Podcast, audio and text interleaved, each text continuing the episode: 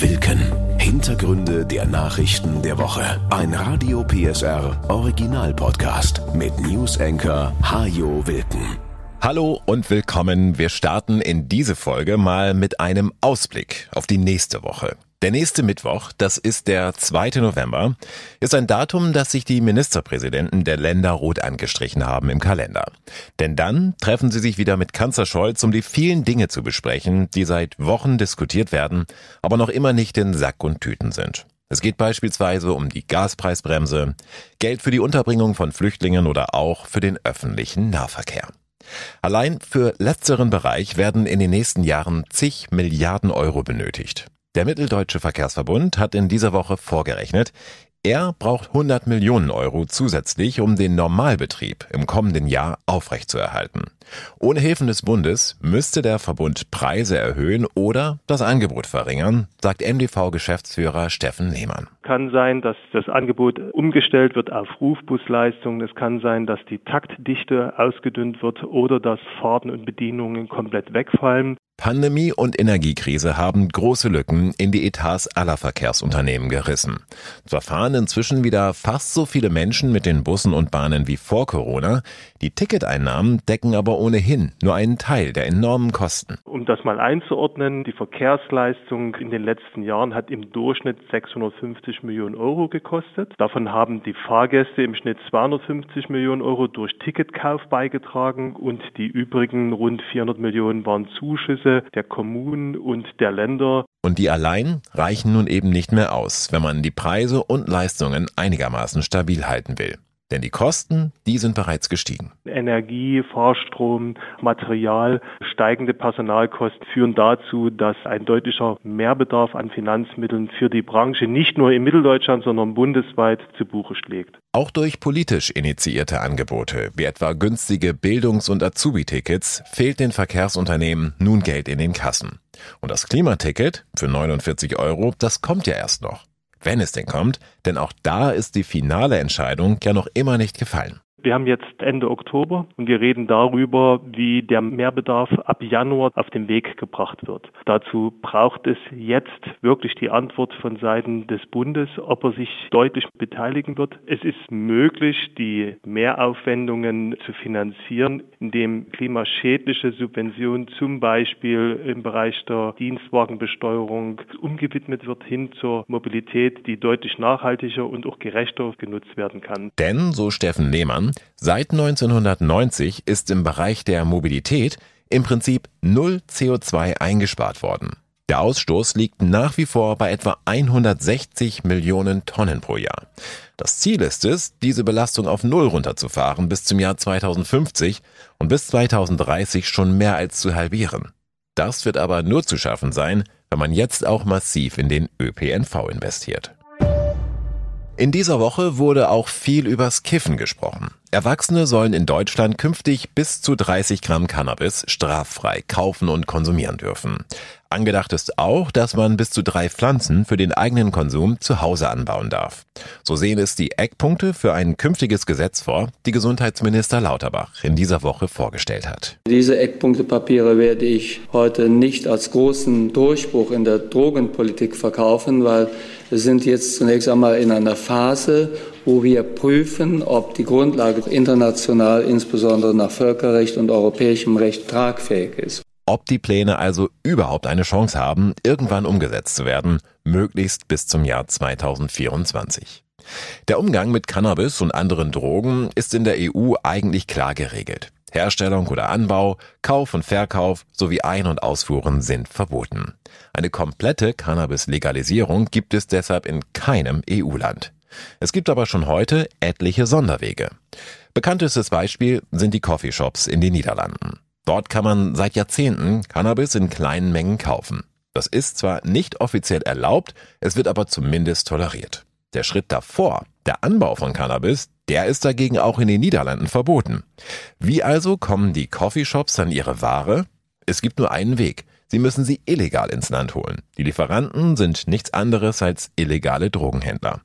Deshalb gibt es in den Niederlanden nach all den Jahren noch immer keinen kontrollierten Markt, Dafür aber eine Drogenmafia, die mit illegalen Geschäften viel Geld verdient. Auch in anderen Ländern wird der Cannabiskonsum mehr oder weniger geduldet. Wer zum Beispiel in Belgien oder Tschechien erwischt wird, der muss keine größeren Konsequenzen fürchten, auch wenn rein theoretisch Bußgelder drohen.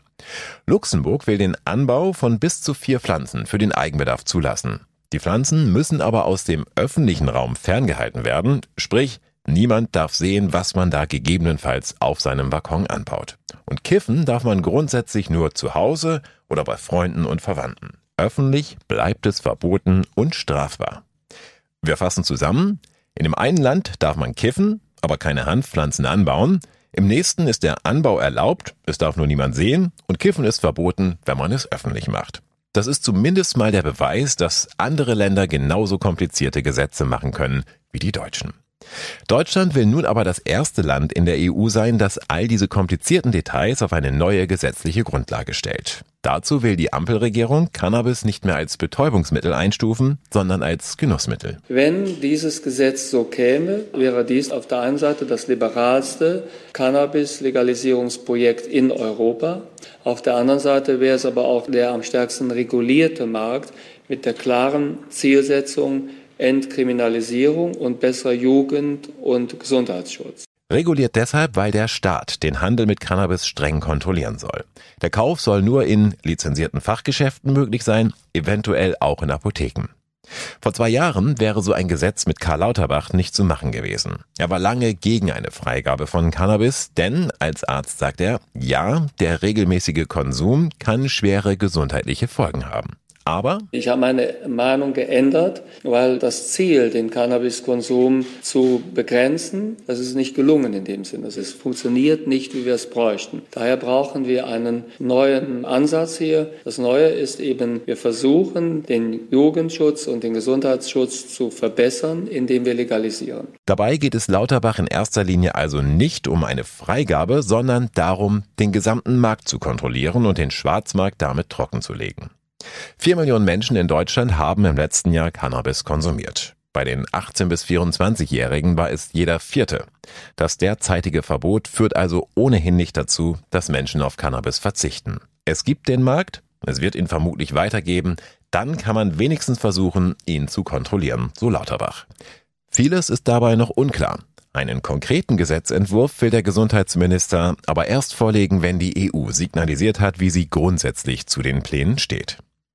Dass der Cannabiskonsum mit der Freigabe steigen wird, glaubt Lauterbach nicht, auch weil der Staat gezielt vor den Gefahren warnen will ob es eine Cannabissteuer gibt, die dann beispielsweise auch genutzt werden könnte, um besser aufzuklären über die Risiken von Cannabis, könnte ich mir sehr gut vorstellen. Wir wollen auf jeden Fall das Produkt nicht so teuer machen, dass es nachher im Schwarzmarkt nicht konkurrenzfähig ist. Aber wenn hier Steuermittel eingenommen werden, dann muss ein Teil dieser Steuermittel auch genutzt werden, um aufzuklären, um den Jugendschutz nach vorne zu bringen und den gesundheitlich gefährlichen Konsum zurückzudrängen. Werbung für Cannabisprodukte soll es nicht geben, auch keinen Versandhandel. Zudem sollen zunächst nur bestimmte Produkte zum Verkauf zugelassen werden. Produkte zum Rauchen und Inhalieren oder auch in Form von Kapseln oder Tropfen. Kekse oder Süßigkeiten soll es dagegen zunächst nicht geben. Zudem will Lauterbach genau beobachten, ob die Cannabis-Freigabe gesellschaftliche Auswirkungen hat. Zum Beispiel auch für den Straßenverkehr. Nach vier Jahren, so der Plan, soll man Bilanz ziehen und die Regelungen gegebenenfalls anpassen. Für die nächsten beiden Themen geht es ins Ausland. Die Proteste gegen das Regime im Iran haben in dieser Woche einen neuen Höhepunkt erreicht. 40 Tage nach dem Tod der Kurdin Massa Amini, also nach dem Ende der offiziellen Trauerzeit im Iran, sind dort Zehntausende Menschen auf die Straßen gegangen. Amini war von der Sittenpolizei festgenommen worden, weil sie ihr Kopftuch nicht richtig getragen haben soll. Sie starb wenig später in Polizeigewahrsam, vermutlich nach brutalen Misshandlungen. Die Polizei spricht von einem Herzinfarkt. Anfangs richteten sich die Proteste vor allem gegen die frauenverachtende Politik des Landes und das harte Vorgehen der Sittenpolizei. Frauen nahmen ihre Kopftücher ab, verbrannten sie zum Teil und schnitten sich ihre Haare ab. Mittlerweile geht es um viel mehr. Die Demonstranten fordern den Sturz des Mullah-Regimes und verbrennen Bilder der Revolutionsführer Ayatollah Khomeini und Ayatollah Ali Khamenei. Omid Nuripur ist Parteichef der Grünen und in Teheran geboren. Er sagt, was wir gerade im Iran erleben, ist Auflehnung gegen eine Unterdrückung, eine Diskriminierung, eine rechte Freiheit, die nicht neu ist. gibt zwei Dinge, die derzeit neu sind. Erstens, Frauen führen diese Proteste an. Zweitens, die Männer wissen, dass wenn die Frauenrechte nicht da sind, ihre Rechte auch nicht gewährleistet werden. Und deshalb gehen diese Leute so mutig auf die Straße. Proteste gab es aus unterschiedlichen Gründen in den letzten 20 Jahren immer wieder mal im Iran. So groß und ausdauernd wie seit dem Tod von Mata Amini waren sie aber noch nie. Und noch nie hatten sie das ganze Land erfasst, wie derzeit. Bei jedem Protest riskieren die Frauen und Männer auf den Straßen, von Sicherheitskräften erschossen oder verhaftet und zu Tode gefoltert zu werden. Tausende Menschen wurden bereits festgenommen, mindestens 250 getötet, darunter Kinder und Jugendliche, sagen Menschenrechtler. Dennoch lassen die Demonstranten bislang nicht nach. Und viele andere solidarisieren sich mit ihnen. Händler, Arbeiter oder Ärzte legen ihre Arbeit nieder oder schließen ihre Läden und Praxen Überall sieht man plötzlich Frauen ohne Kopftuch. Und in den Universitäten sitzen Frauen mit Männern beim Essen zusammen. Auch das ist in dem totalitären Staat verboten. Und verboten heißt, es kann ein Todesurteil sein. Ohne Prozess. Einfach nur, weil ein Sittenpolizist, ein Soldat, ein Mitglied der Revolutionsgarde oder einer paramilitärischen Einheit das gerade so entscheidet. Was der Protestbewegung bislang fehlt, ist eine klare Spitze. Ein Anführer oder gar eine Anführerin, die Verantwortung übernehmen könnte, falls das Regime tatsächlich zu Fall kommen sollte. Und so ist derzeit völlig unklar, was mit dem Land in den nächsten Wochen und Monaten passiert. Aber wenn es Veränderungen gibt, dann wird es ein Sieg der Frauen sein, die nach 43 Jahren in völliger Unfreiheit nicht länger hinnehmen wollen, ein Leben in ständiger Angst führen zu müssen. Veränderungen gab es ja auch in Großbritannien in jüngster Vergangenheit reichlich. Raus aus der EU, ein neuer König und nun schon wieder ein neuer Premierminister. Rishi Sunak heißt er und ist nach Boris Johnson und Liz Truss schon der dritte Regierungschef in diesem Jahr. Sunak ist 42 Jahre alt, Quereinsteiger in die Politik und superreich. Auf fast 850 Millionen Euro wird das Vermögen geschätzt, das er und seine Frau haben. Er selbst hat als Investmentbanker ein Vermögen gemacht. Seine Frau ist die Tochter des Bill Gates von Indien, einem IT-Unternehmer, der zu den reichsten Männern des Landes gehört. Das große Vermögen des neuen Regierungschefs ist auch eines seiner größeren Probleme jetzt im Amt. Denn für viele Briten ist Sunak ein reicher Schnösel, der von den Sorgen der kleinen Leute keinen blassen Schimmer hat. Dabei war er vor einiger Zeit noch ein sehr angesehener Newcomer in der Politik, sagt Ute Elisabeth Gabelmann von der Deutsch-Britischen Gesellschaft in Leipzig. Er hatte sehr große Vertrauenswerte, hat sie aber verloren durch Partygate, als Boris Johnson mitten im Lockdown seinen Geburtstag gefeiert hat in großer Runde, hat aber auch verloren, weil festgestellt worden ist, dass seine Frau, obwohl sie zu den reichsten Briten gehört, dort keine Steuern zahlt. Das sind also Themen, die natürlich massiv Vertrauen gekostet haben. Insofern wird er auch selber zu tun haben, seine eigenen Beliebtheitswerte wieder hochzubringen. Oftmals wird ihm mittlerweile nachgesagt, dass ihm da so ein bisschen das Feeling für die kleinen Leute fehlt. Auch in der eigenen Partei ist Sunak umstritten. Er hat sich vorgenommen, die Tories wieder zu einen. Viele Mitglieder, zumindest die Fans von Boris Johnson, sehen in ihm aber einen Verräter. Sie werfen Sunak vor, mit seinem Rücktritt als Finanzminister im Sommer den Sturz seines Vorvorgängers ausgelöst zu haben. Sunak muss also nicht nur das Land, sondern auch die Partei wieder auf Kurs bringen. Fast das gesamte Ansehen der konservativen Partei steht zur Disposition. Es haben sich ja alle in gewisser Art und Weise ausreichend lächerlich gemacht und zu seinen Aufgaben gehört es dann jetzt erstmal wieder die konservative Partei wieder zusammenzuführen und deren Image zu verbessern. Denn im Moment ist es, glaube ich, eine einzige große Lachnummer im In- und Ausland. Was für den neuen Regierungschef spricht, er hat schon vor Wochen vor dem Finanzchaos gewarnt, das seine Vorgängerin Liz Truss dann tatsächlich angerichtet hat. Und er weiß offenbar, wie er gewisse Dinge anpacken muss. Das gilt zumindest für die eigene politische Karriere. Die begann 2014. Damals trat Sunak in die konservative Partei ein. Nur ein Jahr später kandidierte der Multimillionär aus dem Süden Englands im Norden des Landes für einen Sitz im Unterhaus. Eigentlich hatte der Banker kaum eine Chance in diesem ländlich geprägten Wahlkreis, aber er setzte sich in einen VW Golf, fuhr damit von Auftritt zu Auftritt, melkte Kühe, sprach mit vielen Leuten und gewann die Wahl. Sunak hatte bereits in frühen Jahren genaue Vorstellungen von seinem Leben. Nach dem Elite-Internat studierte er in Oxford und Stanford und schon damals soll er gesagt haben, dass er erst Millionär, dann Abgeordneter, Minister und schließlich Premierminister werden will. Davon, dass er mal reicher sein würde als der König, war nicht die Rede, aber selbst das ist mittlerweile Fakt.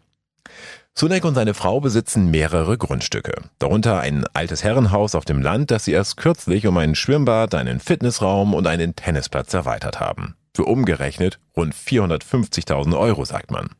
Hinzu kommt ein Stadthaus mit mehreren Schlafzimmern in London und eine Penthouse-Wohnung mit Blick aufs Meer in Kalifornien.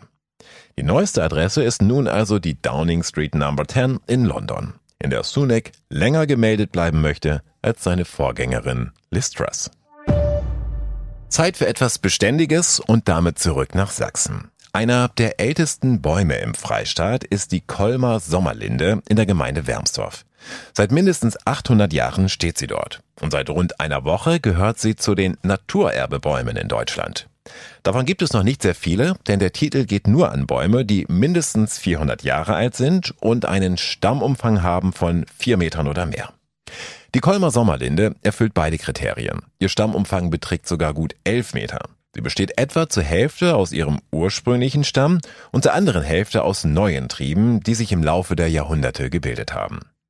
Viele Bäume bekommen gar nicht die Chance, so alt zu werden, sagen Experten. Denn aus Sicherheitsgründen werden die Kronen oft zurückgestutzt und sie dann wieder aufzubauen, das kostet den Baum viel Energie und damit Lebenskraft. Die Kolmer Linde ist der 21. Naturerbebaum in Deutschland. Sie wird häufig auch als tausendjährig bezeichnet. Wie alt sie tatsächlich ist, lässt sich allerdings schwer sagen. Auf jeden Fall hat die Linde schon viel erlebt. Einst diente sie als Pranger. Richter ließen Angeklagte mit einem Halseisen an die Linde binden. Auch August der Starke könnte bei seinen Jagden am Kolmberg schon im Schatten der Linde Rast gemacht haben. Bei der feierlichen Zeremonie letzte Woche wurde jedenfalls eine Urkunde übergeben, die stammt aus dem Jahre 1187 und kann möglicherweise belegen, dass die Linde tatsächlich schon älter ist als gedacht. An diesem Wochenende machen wir alle mal wieder eine kleine Zeitreise. In der Nacht zum Sonntag werden die Uhren von drei auf zwei zurückgestellt. Damit endet dann die Sommerzeit. Wir können also eine Stunde länger schlafen oder feiern, morgens wird es wieder früher hell und dafür abends zeitiger dunkel. Die meisten Menschen in Deutschland haben längst die Nase voll von diesem ständigen Vor und Zurück. Umfragen zeigen immer wieder, die meisten sind dafür, die Zeitumstellung abzuschaffen. Die Energiespareffekte, die man sich mal davon versprochen hatte, die sind kaum nachweisbar. Dafür macht die Umstellung vielen Menschen gesundheitlich zu schaffen. Das gilt gerade fürs Frühjahr, wenn uns eine Stunde weggenommen wird. Dann häufen sich zum Beispiel die Autounfälle, weil viele Menschen offenbar nicht so ganz auf der Höhe sind, wenn ihnen diese eine Stunde fehlt. Schon vor vier Jahren hatten sich in einer EU-weiten Online-Befragung mehr als 80 Prozent der Teilnehmer gegen die regelmäßige Zeitumstellung ausgesprochen. Passiert ist seitdem nichts, denn die EU-Staaten sind sich uneinig, wohin die Zeitreise eigentlich gehen soll. Bleiben wir dauerhaft bei der Sommerzeit oder doch lieber bei der Winterzeit, die übrigens unsere Normalzeit ist? Und einige Länder finden den halbjährlichen Wechsel gar nicht mal so schlecht. Denn die Uhren nicht mehr regelmäßig umzustellen, hätte auch Konsequenzen. Bei einer ewigen Sommerzeit zum Beispiel würde es im Winter erst sehr spät hell werden. Weil wir aber ein bisschen Licht brauchen, um richtig in die Gänge zu kommen, würden wir unsere größte Leistungsfähigkeit erst relativ spät am Tag erreichen. Bei einer ewigen Winterzeit würden wir morgens zwar etwas schneller munter werden, dafür wäre es dann abends aber relativ zeitig dunkel. Und wir reden von Deutschland, in der Mitte Europas. In anderen Ländern, weiter westlich oder östlich, wären die Folgen noch deutlich krasser zu spüren. Verschiedene Zeitzonen könnten dann helfen, das wäre allerdings nicht gerade hilfreich für den Tourismus oder die Wirtschaft. Und bei längeren Autofahrten durch mehrere Länder müsste man unter Umständen ständig seine Uhr umstellen. So bleibt es zunächst also bei Sommer- und Winterzeit und dem tröstlichen Gedanken, dass sich die meisten Uhren mittlerweile ja von allein umstellen. Und dass diese eine Uhr, die seit der letzten Umstellung im Frühjahr eine Stunde nachging, weil wir sie damals vergessen hatten, dass diese eine Uhr, die viele von uns haben, ab Sonntag wieder die korrekte Zeit anzeigt. Was jetzt noch fehlt, ist ein bisschen Angeberwissen und dafür stellen wir die Uhren ganz weit zurück, bis in die 50er Jahre und diesen Werbespot. Weißt du, was das ist? Natürlich ein Stück 8x4 Seife. Hm, woraus besteht sie? Ich glaube aus Fetten, Parfum und Ja, was noch? Sympathie. Sympathie. Ja.